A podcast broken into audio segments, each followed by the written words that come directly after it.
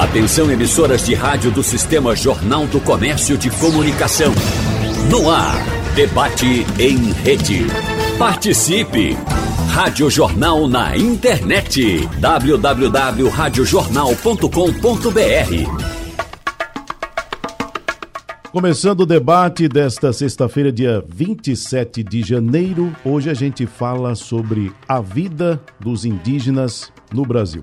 Os povos originários têm uma relação com a terra que não se resume ao sentimento de propriedade. Para eles, a natureza é em si uma entidade viva que faz parte de uma rede bem complexa em que todos os seres, todos, e não só humanos, são inseridos.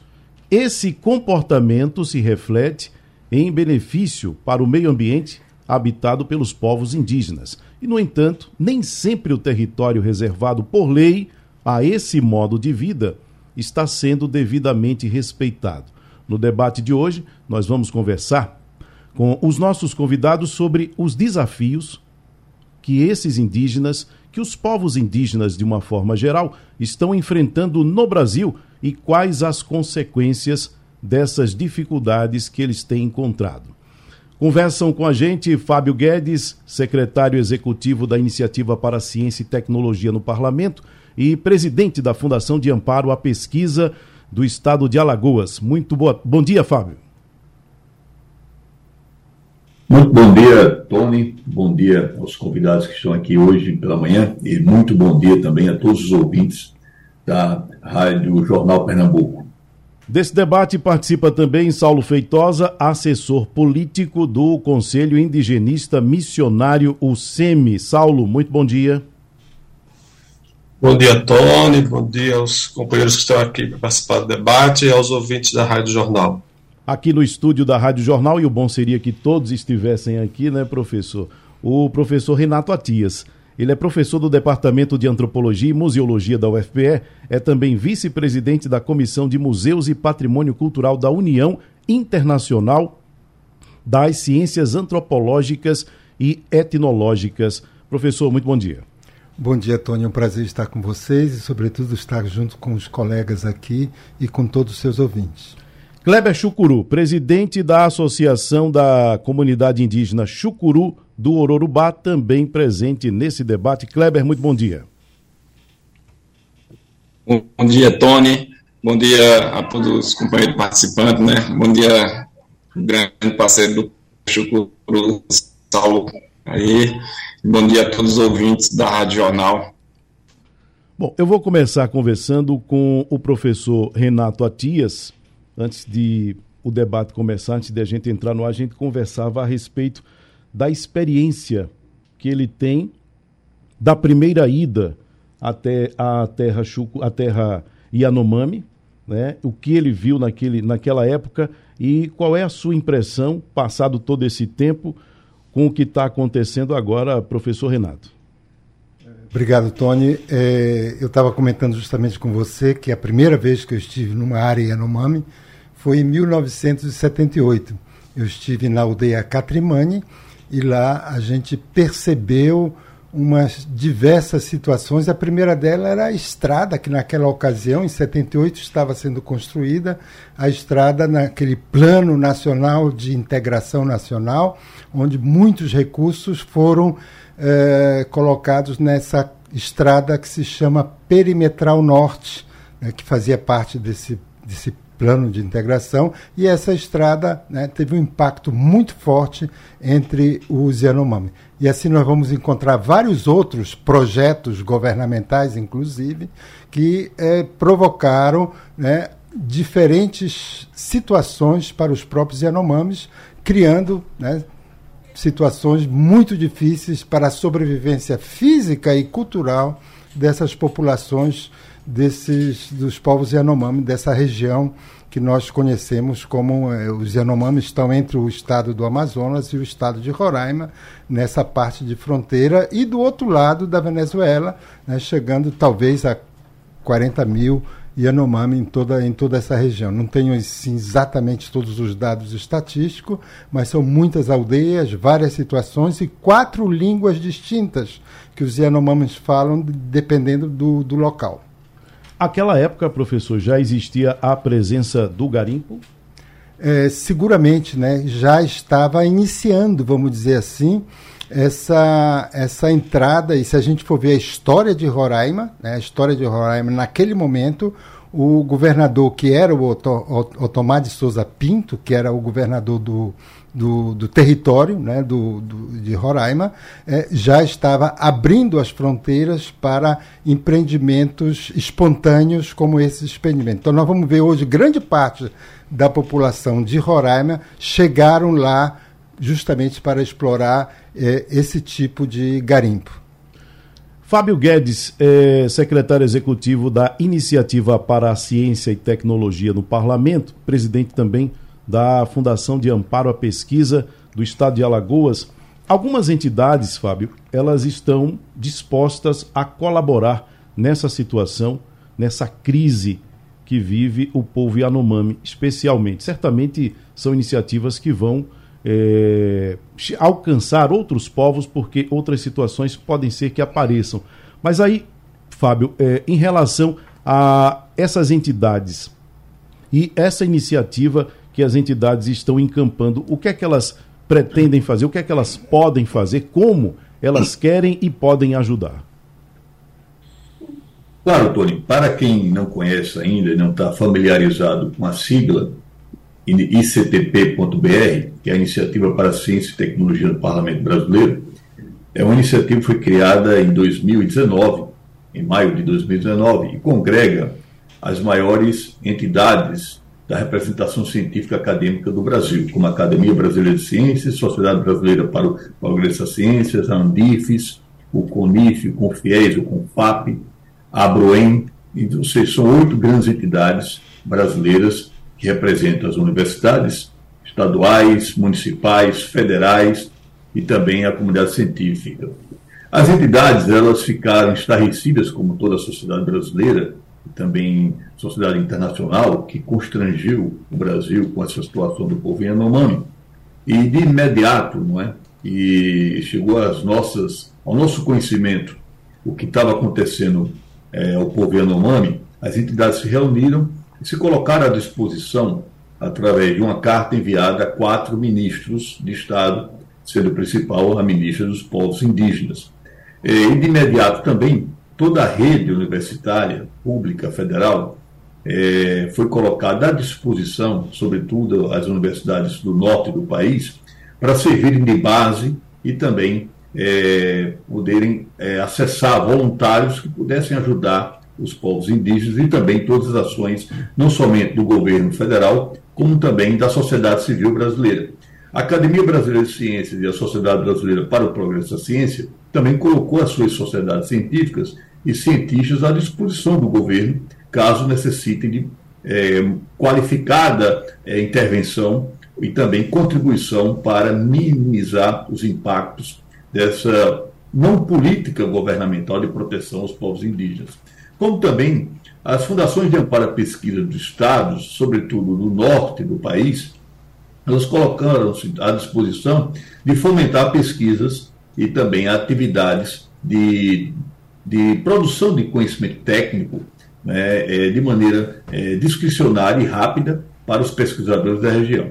Então estamos à disposição e as demandas elas têm sido elevadas, sobretudo para as instituições que fazem parte das nossas entidades no norte do país. Saulo Feitosa, assessor político do Conselho Indigenista Missionário, é, a sua experiência, porque as imagens que a gente tem acompanhado, elas não deixam dúvida da crise que o povo Yanomami está vivendo. Isso aí é indiscutível e as imagens não negam. Na sua experiência, é, você que certamente já, já visitou vários povos. Como é que você vê essa situação? É, é, é, é uma situação nova? É uma situação que já se anunciava? O que é que você diz a respeito disso? O Tony e ouvintes, o professor Renato já começou falando dessa realidade desde a década de 70, né?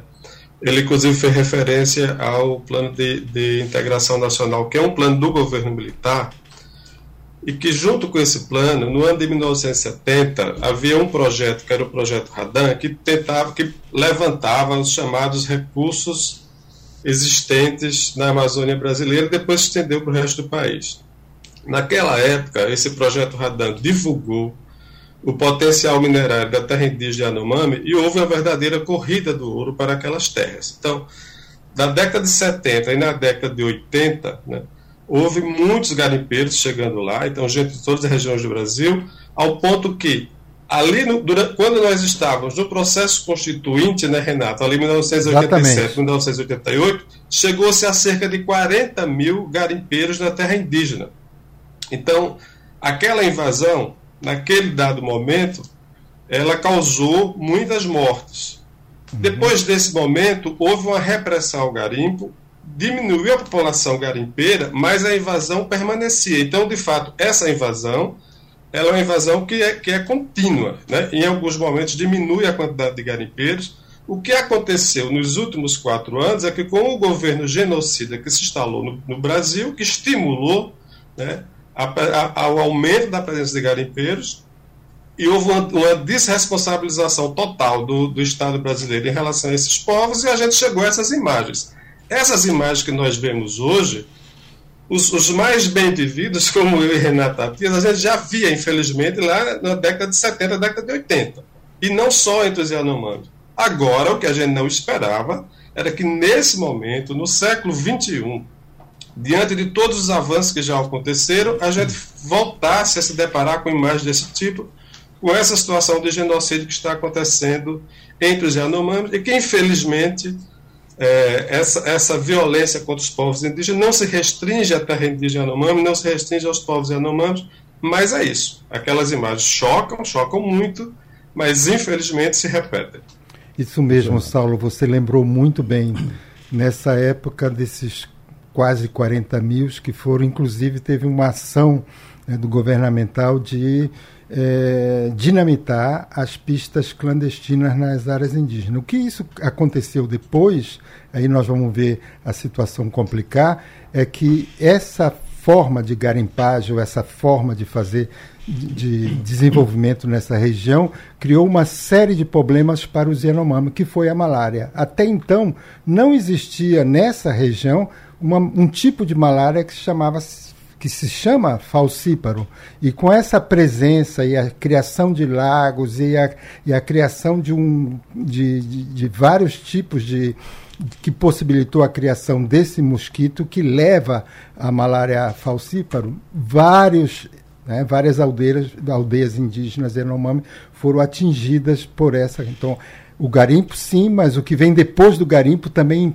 teve um impacto muito forte na população Yanomami. Teve a primeira campanha internacional, já no final dos anos 78, início dos anos 80, pela criação do Parque Indígena Yanomami, que foi liderada por várias instituições internacionais, instituições brasileiras, que fizeram com que a criação do Parque Yanomami fosse efetivado em 1992.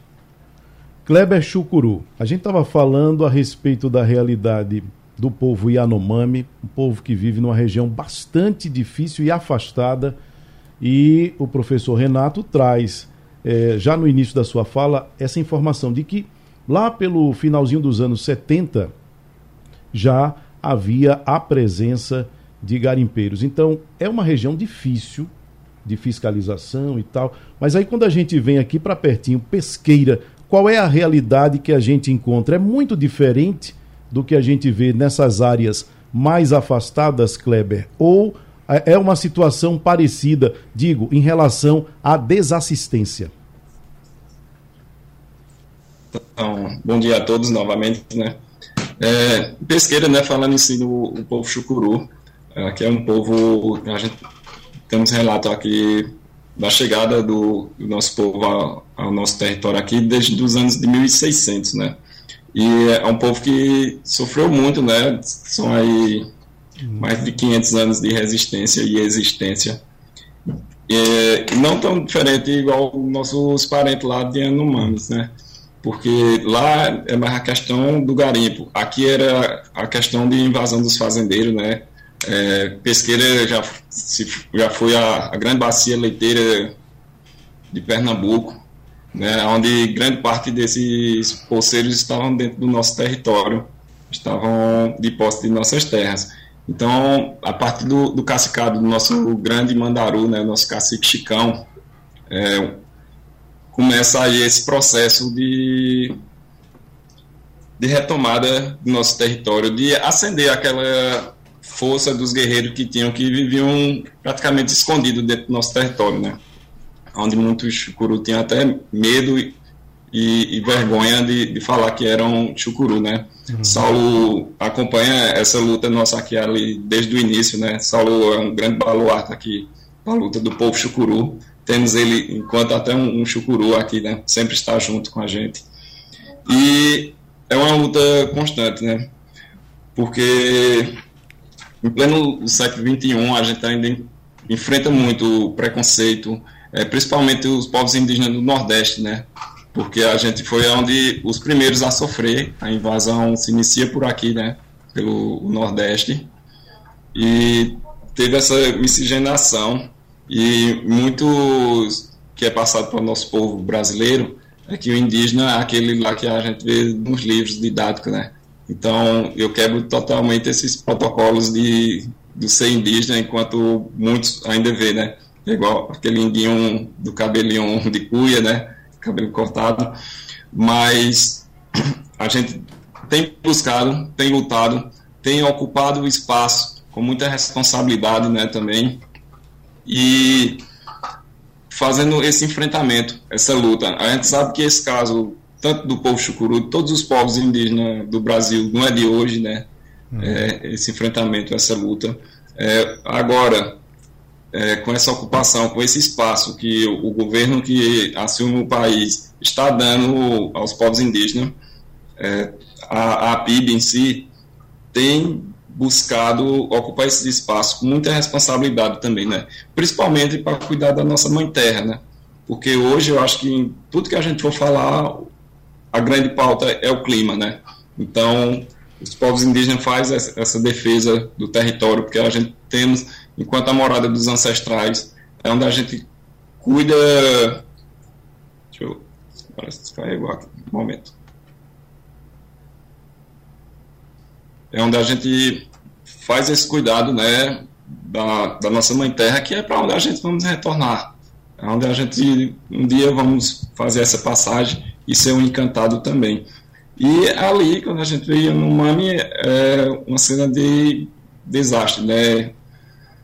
O que fazem com os nossos parentes é de não acreditar, né? Mas é uma coisa que a PIB, o CIMI, vem denunciando, vem mostrando ao povo brasileiro as ONGs internacionais, a nossos parceiros internacionais, essa atrocidade que tem acontecido com os povos indígenas do Brasil, né? E graças a, a Deus, a gente estamos começando agora, né, um processo de, de reconstrução, de, de ocupação desses espaços na luta do povo indígena do Brasil, né, de todos os povos, a partir da PIB, né, que é a nossa grande articulação então, é isso, né? Aqui não chega a ser diferente. Hoje temos no nosso território é, 98% já demarcado e homologado, né? O povo chucuru foi um dos primeiros aí a colocar o, Brasil no banco dos réus por falta de, de auxílio ao nosso território.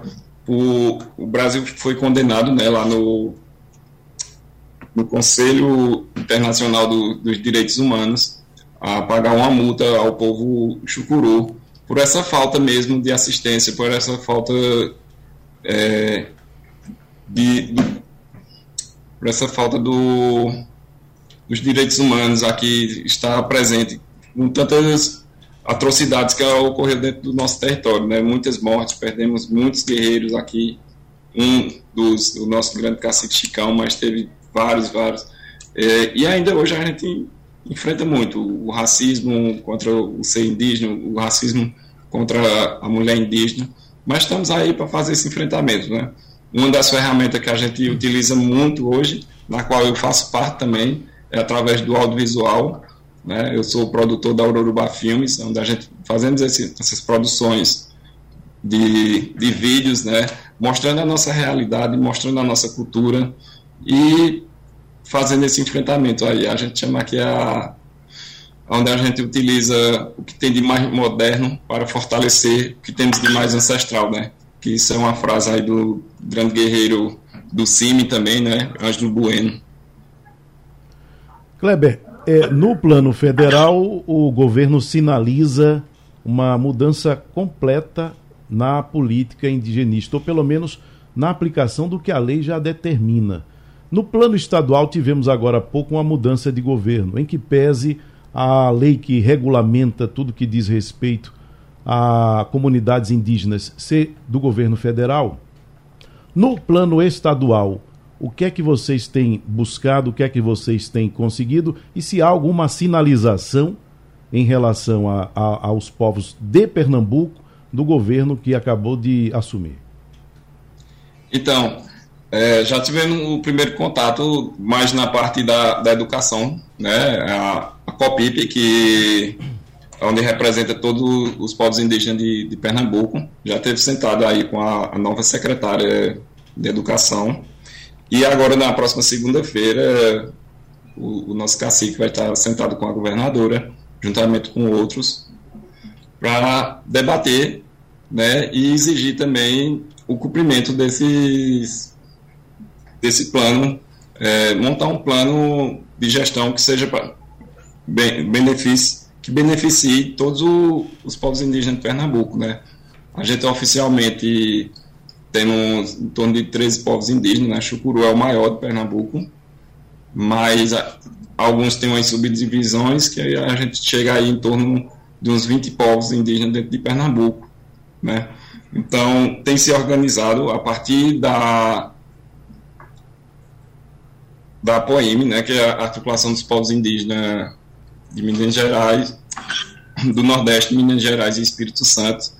Então, tem buscado esse diálogo aí com o novo governo também do Estado. E o, o governo federal tem cumprido os acordos feitos em campanha, né? Então já é um avanço para a gente, porque antes ninguém tinha esse olhar, né? Até o próprio que já passou, ele foi muito bom é, para o, o, povo brasileiro, mas para os povos indígenas não foi, deixou um pouco a desejar. Então eu acho que eu, na minha visão, ele está buscando fazer o que ele não conseguiu fazer em outro nos governos passados dele, né? Está tentando rever aí onde errou. Está dando esse espaço, tá. Então está sendo construído, né? Está sendo reconstruído tudo que foi perdido aí pelos povos indígenas. Aqui no debate hoje a gente está falando a respeito dessa situação vivida, essa crise vivida pelo povo Yanomami. Isso de uma forma especial, porque de uma forma geral nós estamos debatendo a vida dos indígenas no Brasil. Professor Renato, é, na sua experiência, nas suas andanças, nos seus estudos, a gente sempre que ouve falar a respeito de povos indígenas, uma coisa vem à nossa mente, junto com outras tantas, a questão da demarcação das terras. Qual é a importância da demarcação no que diz respeito à proteção desses povos? Há alguma?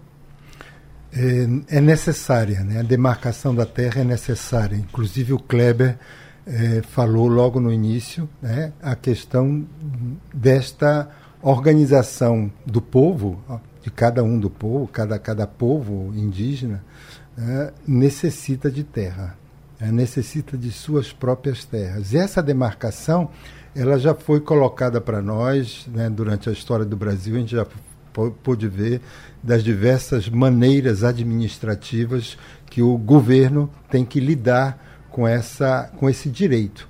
Os índios têm direito às suas próprias terras. Né? Isso está garantido, inclusive, na Constituição de, de 88. Né? O artigo 231 né, claramente indica que todos os povos indígenas devem morar nas suas terras e serem reconhecidas como habitantes daquela terra. E outras instâncias internacionais né, não só reconhecem, mas é, incentivam os governos a realizarem as demarcações da terra indígena. Então, existe sim uma importância. A importância é para a sobrevivência física e cultural das populações originárias aqui no Brasil. Essa demarcação tem que sair. Inclusive, a Constituição já dizia que todas as terras indígenas deveriam ser demarcadas em 10 anos.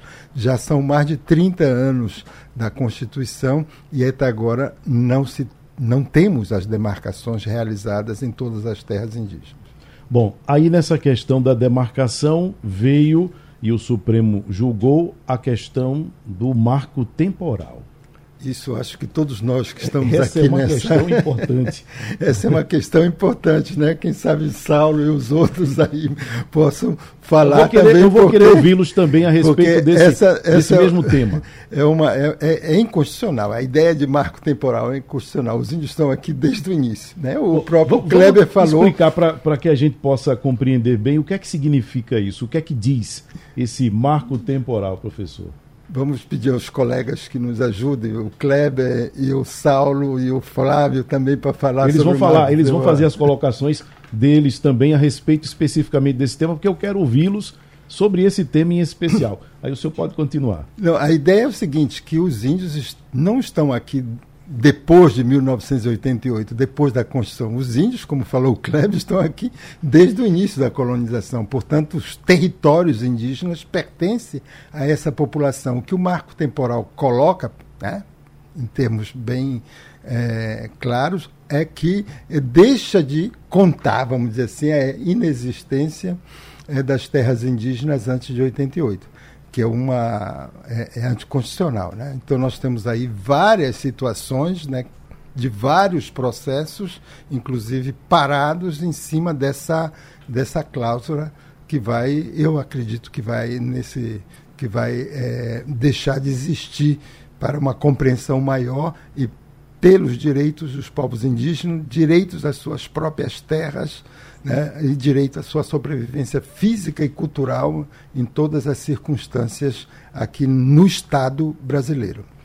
Bom, e como é um assunto muito importante, esse do marco temporal, eu vou querer ouvir cada um dos participantes do debate a respeito desse tema. Vamos fazer o seguinte: vamos ouvir o que diz o, o Fábio Guedes a respeito do marco temporal. As entidades que estão envolvidas e querendo colaborar, as entidades que tem contribuição a dar. E aí, Fábio, é, você pode falar a respeito disso. O marco temporal, qual é a sua visão a respeito disso? Bem, Tony, é, na, no primeiro bloco, tanto o Saulo como o professor Renato foram felizes quando colocaram que desde os anos 70, e não é só desde os anos 70, né, desde quando as forças produtivas no Brasil passaram a atuar com a vinda dos portugueses financiados pelos holandeses, através da exploração da terra para a produção de açúcar, que as terras indígenas vêm sendo é, ocupadas, vêm sendo é, é, tomadas, seja na base da violência, seja na base da barbárie. Então, a questão do marco temporal é uma ideia esdrúxula, é muito, porque há um contínuo, há um contínuo de avanços né, é, na demarcação das terras, mas também há um retrocesso muito grande quando você, o, os produtores mais extrativistas é, eles avançam sobre as terras indígenas. E como o Saulo colocou, isso desde os anos 70 para cá vem em ciclos. É? E esses ciclos demonstram que é, o processo de acumulação, produção de riqueza e acumulação de riqueza em bases primitivas, ele é atemporal ele, é, ele, ele faz parte da natureza de um sistema de produção de riqueza que vê né, em terras indígenas a, pro, a prosperidade de seus negócios, com base na violência, no extermínio, na degradação e na barbárie. Por isso que é importante o Estado atuar com toda a sua força e a sociedade civil está informada da importância dos povos originários e também da sua cultura. E aí vai na linha do que o Kleber colocou, não é? Da necessidade cada vez mais de haver políticas públicas com alguns eixos fundamentais que a sociedade brasileira parece ter, ter esquecido né, que é a, a, importância da educação, não só para o povo brasileiro, mas também para reforçar a cultura indígena e a importância dos povos originários na nossa formação e na continuidade do país como nação e também do país como protetor de áreas, especialmente áreas é, ainda virgens, que são necessárias para a gente poder enfrentar as mudanças climáticas que estão em acelerado processo é, de transformação da sociedade mundial. Então, por isso que é importante o Estado atuar fortemente, a gente é, negar completamente essa ideia de marco temporal e termos políticas sérias, objetivas e atemporais de proteção dos povos originários.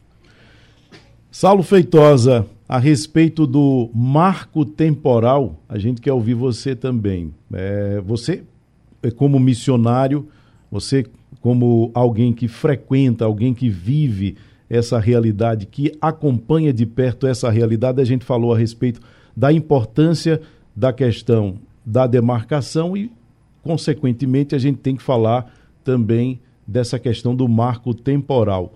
Como é que você vê? O, o, o, qual é a sua opinião, vamos dizer assim, a respeito? Eu considero muito importante que você tenha pautado esse tema, Tony, até porque é, a gente está esperando que agora, no ano 2023, o processo que está em julgamento no Supremo Tribunal Federal, que é um recurso extraordinário, o recurso de número 1017-365, que tem repercussão geral, quer dizer, o que se decidir sobre esse julgamento vai repercutir sobre todas as terras indígenas do Brasil. Esse processo ele foi iniciado, o julgamento, no ano 2021, houve um voto contra o marco temporal, que foi do ministro Faquim, e houve um voto divergente, que foi do ministro é, Nunes Marques. E a, a, o julgamento foi paralisado. Para os povos indígenas é importante que esse julgamento seja retomado e que essa ideia de marco temporal ela seja rejeitada. Mas como nós estamos falando para o seu público, que, é, que é, são muitos ouvintes que não têm uma aproximação com a questão indígena, eu vou tentar trazer para aqui uma, as informações gerais sobre o que, em que consiste esse marco temporal. Uhum. Então, né, se a gente for observar a história da política indigenista do Brasil, a gente vai identificar que a política indigenista que, se, que era utilizada pelo Estado brasileiro, que orientava as ações do Estado brasileiro até o ano de 1988, ela tinha uma perspectiva que era chamada de integração dos índios à comunhão nacional. O próprio Estatuto do, do Índio, que é a Lei 6.001 de 72, ele vai dizer que o objetivo dessa lei é integrar os índios à comunhão nacional. O que era que significava isso? Significava que, no momento que fossem integrados, esses povos deixariam de ser indígenas. E, portanto, as terras indígenas deixariam de existir. Essa era a lógica. Para isso, governo, os governos anteriores a 1988, e principalmente o governo militar, foi criando várias políticas, inclusive o Plano de Integração Nacional, que o professor Renato se referiu, fazia parte dessa estratégia. Com toda a luta do movimento indígena, e é muito importante a presença de Kleber aqui, porque o cacique Chicão foi um dos grandes protagonistas no processo constituinte, né? Então, a luta dos povos indígenas e seus apoiadores, as entidades indigenistas, conseguiram reverter essa perspectiva integracionista. E a Constituição de 1988 estabeleceu que são reconhecidos aos povos indígenas os direitos sobre as terras tradicionalmente por eles ocupadas. E diz mais que esses direitos são imprescritíveis, então não tem data para a prestação desses direitos. Então, a partir daquele momento, como o Renato lembrou, acho que foram cinco anos, né, Renato? Porque ficou estabelecido que até 1993 a União deveria demarcar todas as terras indígenas do Brasil, que nunca demarcou. E era para demarcar de acordo com os seus usos, costumes e tradições. Isso está escrito no artigo 231 da Constituição Federal. O que aconteceu? Os invasores, os inimigos históricos dos povos indígenas, os latifundiários, o agronegócio, as, as mineradoras, as madeireiras, etc., se juntaram para criar impedimentos para que essa demarcação ela se efetivasse.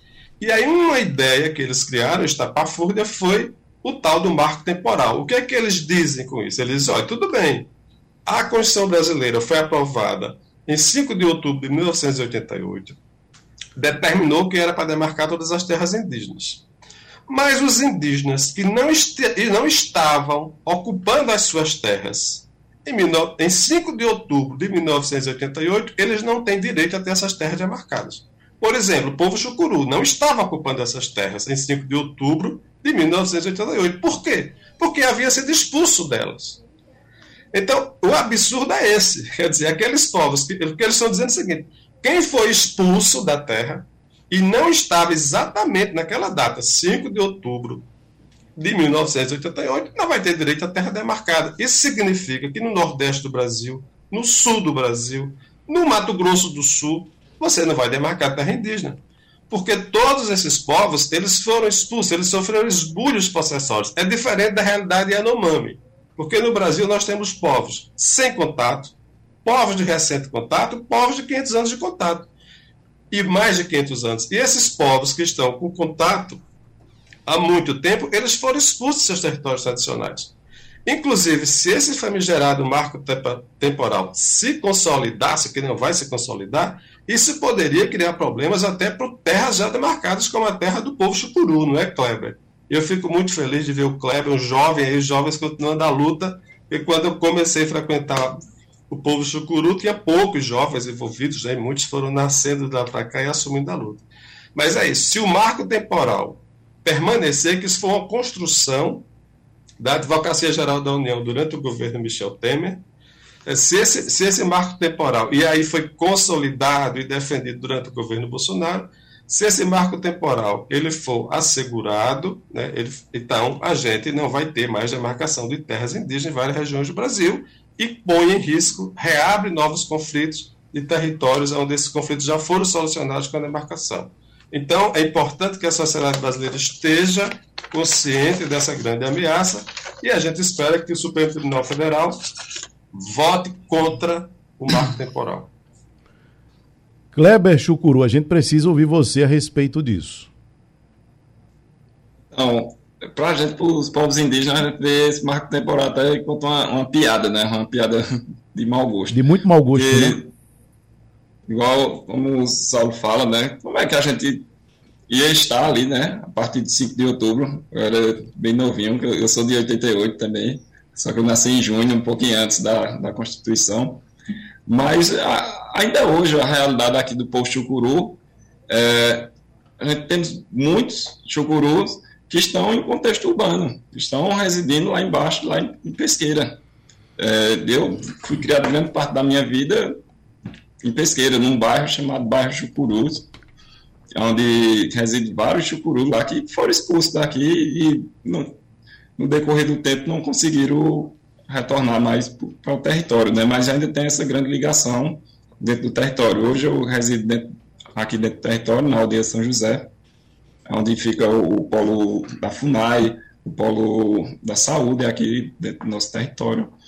Então, e não só o marco temporal, né? Eles, a bancada ruralista, juntamente com a bancada evangélica, eles utilizam de várias artimanhas para tentar, de uma forma ou outra, tomar o que já foi conquistado ou não ter mais nenhum tipo de demarcação, né? Onde a gente chama as PLs e PECs da morte, né? Que são várias aí que vêm de uma forma ou outra tentando driblar o que foi garantido ali na Constituição, nos, nos artigos 231 e 232 da, da Constituição dá essa garantia a, a, gente, né, aos povos indígenas do país. E o marco temporal chega a ser ao cúmulo, né, é, um dos, é o pior, a gente acha, né, porque toda a luta de, de demarcação é, dos nossos territórios seria em vão, porque principalmente, igual o Saulo bem aí citou, o, o Nordeste não ia ter mais, ninguém ia ter território, onde muitos ainda não foram demarcados, não foram homologados, e os que foram iam entrar em xeque novamente e os posseiros retornar para dentro do, do território. Então, é, se Deus quiser, não, não vai ser né, aprovado esse marco temporal. É uma luta constante aí da PIB, juntamente com, com todas as articulações que fazem parte da PIB é, para ser arquivado de vez esse marco temporal, né? Hoje discutindo a vida dos indígenas no Brasil. E aí a gente segue por aqui conversando. Doutor Renato, professor Renato, a gente falava sobre a dificuldade que há, porque o problema está posto e ele requer uma solução. Isso envolve uma série de coisas, uma série de atores e envolve questões legais. E essas questões legais, elas enfrentam muita resistência, porque a gente estava falando, o lobby a favor de não demarcação, o lobby a favor e o trabalho que se faz pesado a favor é, do marco temporal, isso comparado com quem está na frente de batalha, buscando é, é, fazer valer o que diz a Constituição, é uma luta muito desigual, né? Uhum. Então, é, é, é, não é fácil, não tem sido fácil, né? Não, não tem sido fácil. E uma das coisas que o Saulo colocou, que eu gostaria de lembrar, que é o projeto Radam Brasil, ele fez uma radiografia do minério ou da riqueza brasileira. Quer dizer, hoje nós sabemos aonde tem os minérios importantes, inclusive na região que eu trabalho, na região do Alto Rio Negro, é, o nióbio é parte importante daquela, daquela região. É, e o mais interessante é que é, para você entrar numa área indígena, né, criar uma empresa mineradora em área indígena, precisa passar pelo Congresso. E nós sabemos né, que já existem vários processos, vários processos é, de interesse de minerar nas terras indígenas. Então, essa é uma questão séria. É uma questão séria e que nós vamos ter que lidar pouco a pouco com essas, com essas uh, milindres legais, porque eles constituem, esse lobby né, se constitui em em ações concretas, em áreas indígenas concretas e mirando especificamente um tipo de exploração que se faz é, nas determinadas áreas. São várias, são vários, são várias frentes que, que nós, é, como apoiadores da questão indígena, que lutamos nessa pelos direitos dos povos indígenas, nós temos que lidar, né? e eu acho que ações, essas ações de imediato elas precisam ser é, colocadas. Né? Então, tem várias, no caso do Yanomami agora, são várias ações que estão acontecendo, ações concretas que estão acontecendo em diversos lugares e que vieram a partir de instituições, é, instituições é, nacionais. Né? Eu estava lendo aqui a, a, agora a carta da Associação Brasileira de Antropologia né, pedindo para que várias outras instituições pudessem subscrever as demandas concretas que se faz ao governo brasileiro em relação a essa situação emergencial com os povos Yanomami. A soma desses esforços que essas entidades estão é, é, implementando, mais a disposição que parece haver do governo federal de dar um outro direcionamento a essas políticas o senhor entende que é algo que pode gerar frutos e bons frutos? Com certeza. Com certeza isso vai acontecer é, necessariamente uma vez que esse governo tem uma disponibilidade e uma ação voltada para os povos originários e povos tradicionais. Eu acho que isso vai acontecer e não é à toa que esses diálogos estão acontecendo, como o Kleber falou, inclusive se provocando esse diálogo com os governos estaduais, que também têm as suas agendas que são diferentes é, dos governos federais em relação às populações é, originárias e tradicionais. Então, essa, é, eu acredito que haverá, sim, possibilidade. E o nosso papel, como professor na universidade, é subsidiar para que os povos indígenas possam ter mais informações para, a sua, é, para as suas demandas específicas em, em, em, distintas, em distintas áreas. Eu, eu, eu acredito que esse governo é, tem né, um potencial muito grande de tentar resolver é, todas essas questões que ficaram, né, como a gente percebeu, né, nesses últimos quatro anos, completamente é, não reconhecidas, ignoradas e, e criticadas e atacadas. Fábio Guedes, é, como eu disse no início da fala, o problema está colocado, ele existe, ele requer solução. E a gente está vendo que está havendo uma mobilização nesse sentido. Do ponto de vista das entidades que você representa, o que é que a gente pode aguardar no curto, no médio, no longo prazo? O que é que se pretende? Bem, Tony, é, as entidades estão com uma expectativa muito elevada em relação ao novo governo, porque, é claro, é, esse governo que inaugurou sua gestão agora em janeiro, ele representa uma grande coalizão democrática e, o, e a antítese do que o do anterior, completamente. E a expectativa é muito grande. Mas eu queria pegar uma fala muito rápida do professor Renato, quando ele falou que uh, nós, como professores das universidades, precisamos é, fomentar mais as informações, é, sobretudo os povos originários, para que eles possam ter subsídios para defender ainda mais seus interesses em relação do parlamento também às forças é, governamentais. Eu considero que ainda temos um grande, uma grande, grande, uma visão preconceituosa no Brasil em relação aos povos indígenas. Se a gente já tem uma visão preconceituosa em relação aos negros, que é mais objetiva, com relação aos indígenas ela é mais oculta, porque é, os indígenas eles não circulam tanto entre as civilizações, digamos assim, né, mais educadas nossa, como os, os negros. E de certa maneira é, a, a, nossa a nossa veia racista ela pega muito mais em relação aos nossos povos africanos originários. Em relação aos, aos, indígenas, também há um racismo muito forte e uma falta de compreensão de sua importância na sociedade brasileira. Quando eu fui secretário de Estado da Educação aqui de Alagoas, é, é, percebi que uma das grandes demandas dos povos originários aqui no Estado era né, reforçar o ensino indígena, a de línguas, tá certo? e também ter mais escolas nos seus povoados. Isso é de uma importância fundamental. Mas não só isso mas também repensarmos também a forma como nós temos informado, ensinado aos nossos, a nossa sociedade, aos nossos jovens, o que significa cultura indígena, para podermos com, combater o racismo e também o preconceito em relação aos povos indígenas e também reforçar ainda mais em relação ao racismo estrutural que nós percebemos no dia a dia em relação aos negros. Eh, o Brasil precisa avançar muito nessa cultura de defesa é, dos povos indígenas e também dos povos originários da África.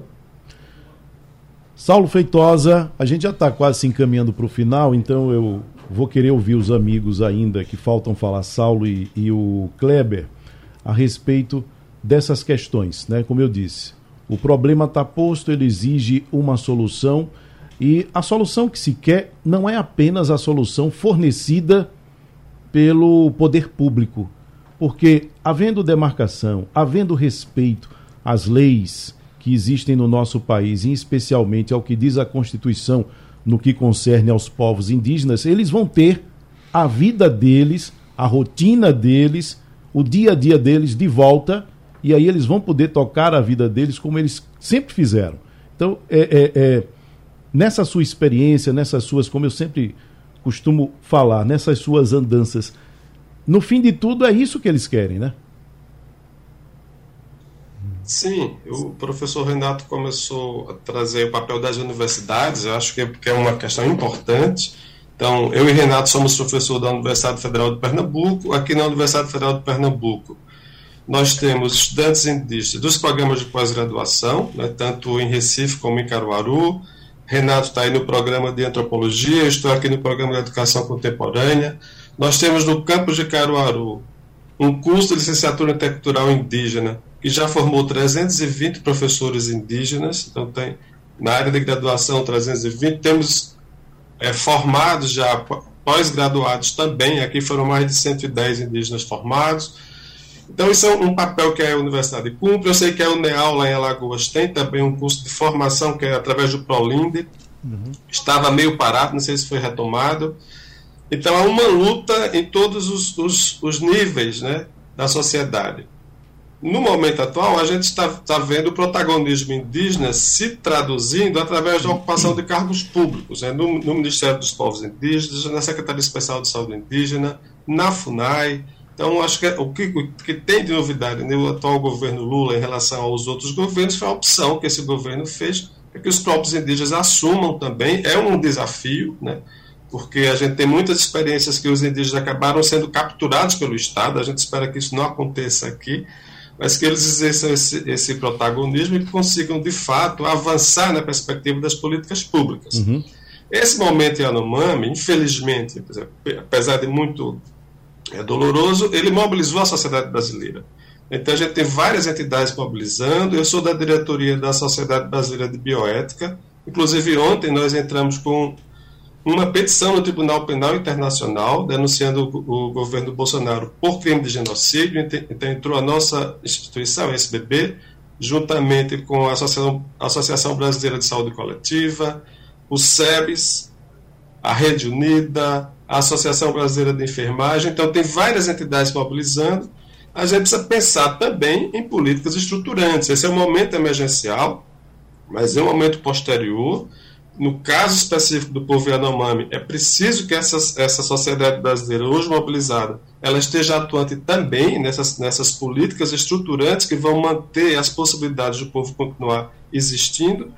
E em relação aos outros povos também no Brasil, infelizmente a gente aqui, dado pouco tempo, a gente ficou muito focado na, na situação do povo Yanomami, mas esse desafio é um desafio do Brasil todo. Né? Em algumas regiões mais graves, como atualmente está acontecendo com os Yanomami, mas é uma luta que é uma luta que vem se arrastando ao longo né, de toda essa política do governo brasileiro, do Estado brasileiro, que tem de fato trazido grandes prejuízos à vida dos povos indígenas. Então, é importante isso que a gente está fazendo aqui. Esse, a Rádio Jornal abrir esse debate é muito importante pela capacidade que tem de chegar até as pessoas né, e de estar buscando é, fazer com que os ouvintes compreendam um pouco da questão indígena e a gente espera que através desse debate muitas pessoas tenham tomado é, conhecimento e, e, se tornem também sensíveis e comprometidas com essa causa, que é a causa de todos nós, não é só dos povos indígenas. Bom, o nosso tempo infelizmente estourou, mas certamente vamos ter oportunidade de continuar debatendo esse tema em outras oportunidades. Então quero aqui agradecer ao professor Renato Atias, ao economista Fábio Guedes, também ao missionário Saulo Feitosa e ao presidente da Associação da Comunidade Indígena Chucuru, o Kleber Chucuru. Obrigado.